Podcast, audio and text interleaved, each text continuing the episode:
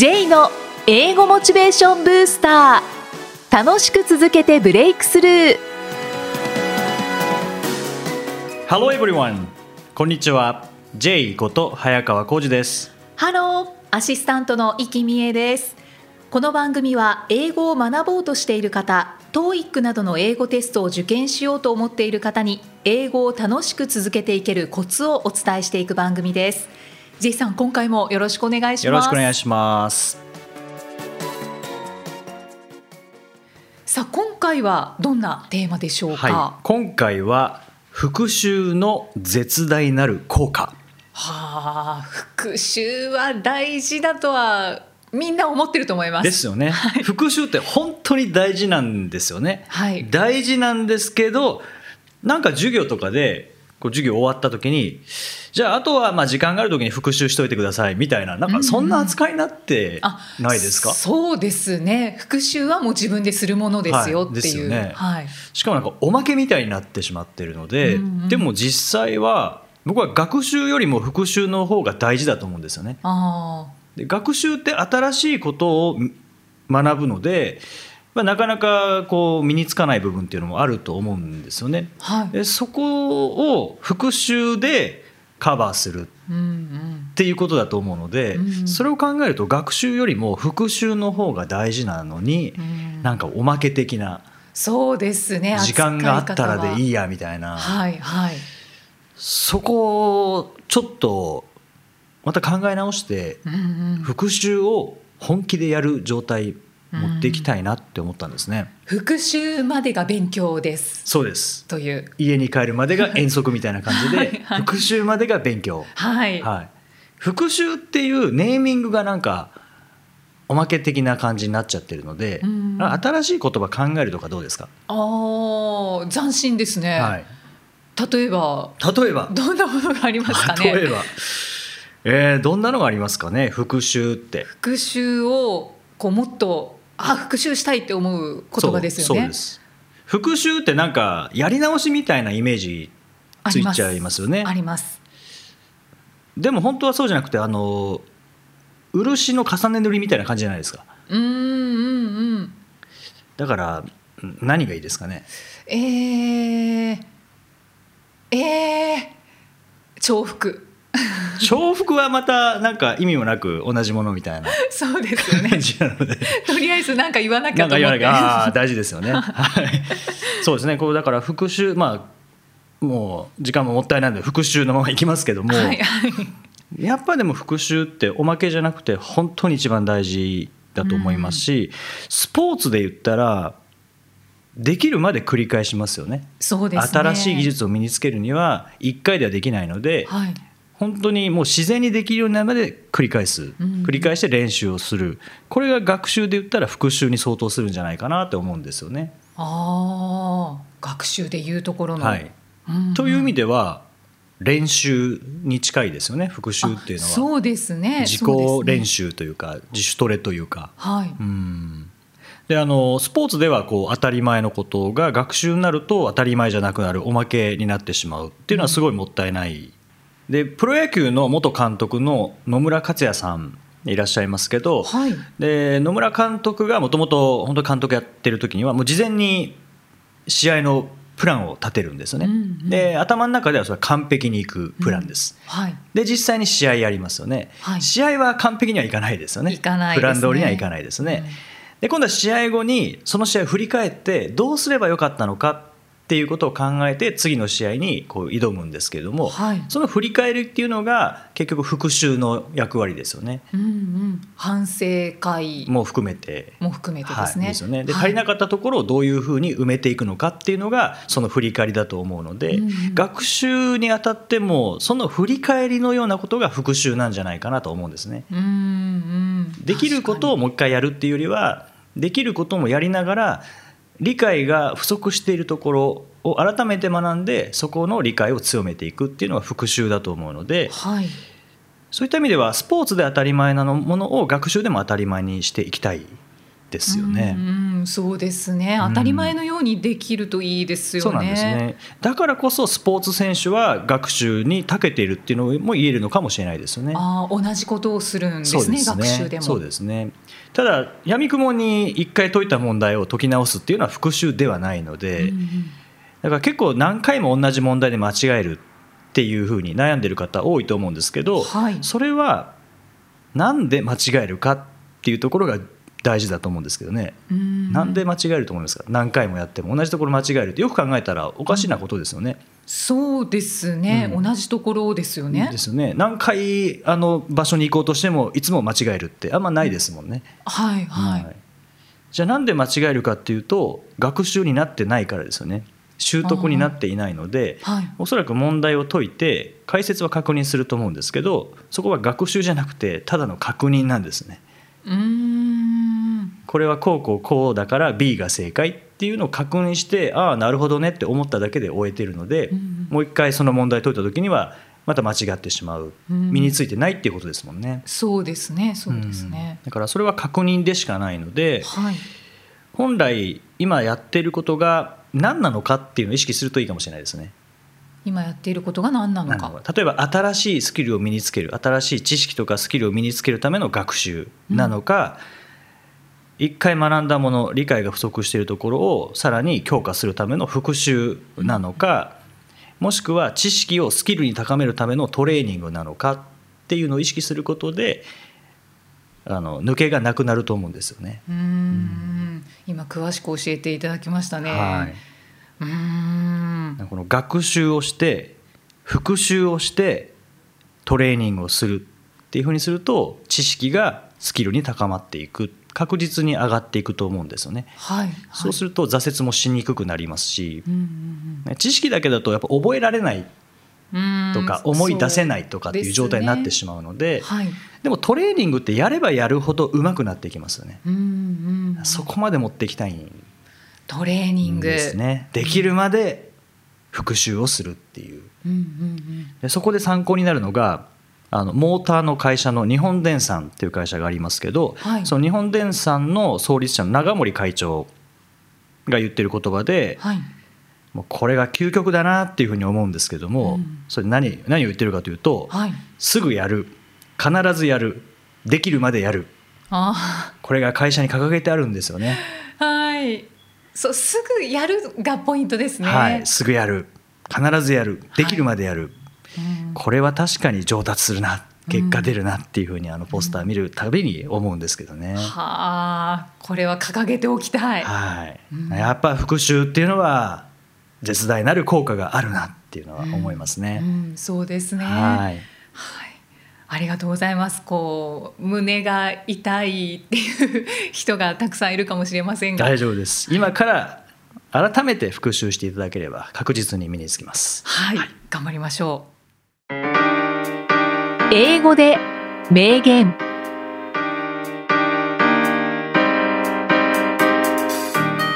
続いては毎日配信している J さんの単語メールボキャブラリーブースターから著名人の名言を英語でご紹介いただきます。J さん今回の名言は何でしょうか？はい、今回はウィリアム・アーサー・ウォードウィリアム・アーサー・ウォードというアメリカの教育者の言葉です。はい。Opportunities are like sunrises. If you wait too long, you miss them. Opportunities are like sunrises. If you wait too long, you miss them. サンライズサンライズ。はい。が出てきましたか。はい。機械とは日の出のようなものだ。長く待ちすぎると逃してしまう。うーん日の出のようなものあどういうことですかね。逃しちゃいますかね。待ってたら出てきますね。かけあうん、うん勝手に。そうそうですね日の出はそうですねはい。まあでも待ってちゃダメだよってことですね。はいはい待ちすぎると逃してしまうんうんう。もしかしたらチ、ャンスはうん、そうですね。ということですよねう。んうんはい。待ちすぎるなっていうことですねう。んどうですか？機械ってはいどうやったら来るんですかね？機会はまあいつ訪れるかわからないものだと思うんですけど、はいあの自分が常に準備している状態だったらチャンスがあ目の前に来た って思った時にパッてすぐはい取れると思います。うんはいはい。そういう名言実際あるんですよねああ本当ですか？はい、その準備と機会が出会う時が最適ななんとかだみたいな。はい、確かポッドキャストでもだいぶ前にご紹介したと思うんですけども。あそうでしたか。はい。その名言忘れちゃいましたけど。今それを思い出しましたけど。もうん。でも本当そうですよね。うん。準備してないと機会つかめないですもんね。そうですね。あと機会って待ってたら来るのかなっていうのは僕はちょっと思ったりするんですよね。自分から行かないと機会にならないんじゃないかなっうんて思っているんですけどはい。例えばじゃあ英語を勉強してますはい。えーいつか英語使えるようになったらいいな使えたらいいなって言った場合にじゃあ勉強しているだけで英語を使うチャンスが来るかっていうとどうどうですかうね、ん来ないですね。多分来ないんですよね英語を勉強して英語力上がってきたそしたら自分を英語を使わなきゃいけない環境に自自ら飛び込んでいくっていうふうにしたら絶対機会来ると思うんですよね。はいはいはい。そうですよね。チャンスがあるところに行けばいいんですよね自分が。そうなんですよね。はいチャンスってこう巡ってくるものって思いがちですけど、うんそうではなくってチャンスがある場所がもう存在している。はい、だからそこに行けばいいっていう。そうなんですよね。そうなんですよ。うんうんだから泳ぎたかったらプールに行けばいいってことですよね。うん。そうです、ね。プールからは来てくれないですからね。はい。そうですよね。はい泳ぎたいなーって思ってても、うんずっと泳げないですもんね。ですよね。お腹空いたら何か買いに行けばいいんですよね。はい食べに行けばいいんですよね。は食べ物からはやってきてくれないですからねい。。ですねうん。気づいたら焼き芋が目の前にとかないですよね。ないですよね。はいデリバリーはまあ来てくれますけど、焼き芋屋さん来てくれますね。なんかそうですね。だけどあれもあ来たと思ってあまあそれはちょっとチャンスさっきの言った話になりそうですけど、うんまあデリバリーにしても自分が注文しないと来ないですよね。そうですね。そうなんですよね。焼き芋さんは来ますね。焼き芋屋さん買っていきますね。でも焼き芋屋さんからしたら焼き芋買ってくれるところにチャンスを見つけに行くわけですからね。あそうですね、はい焼き芋屋さんからしたかららしたらはいはいそうです季節外れの焼き芋の話になりましたね。本当ですね これ秋だったらよかったですねそうですね。はい。思いっきり6月に焼き芋の話を。はい。食べたくなんか食べたくなった方はどうぞはい。はい焼き芋屋さん来ないですけどね。そうですねはい。はい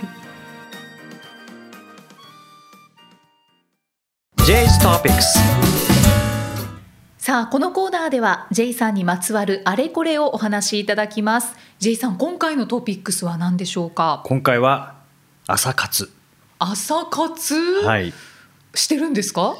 してるんですよ。どどんなことをしてるん5です月6日からはい。毎日してるんですけど、令和元日じゃないんですね。じゃないです。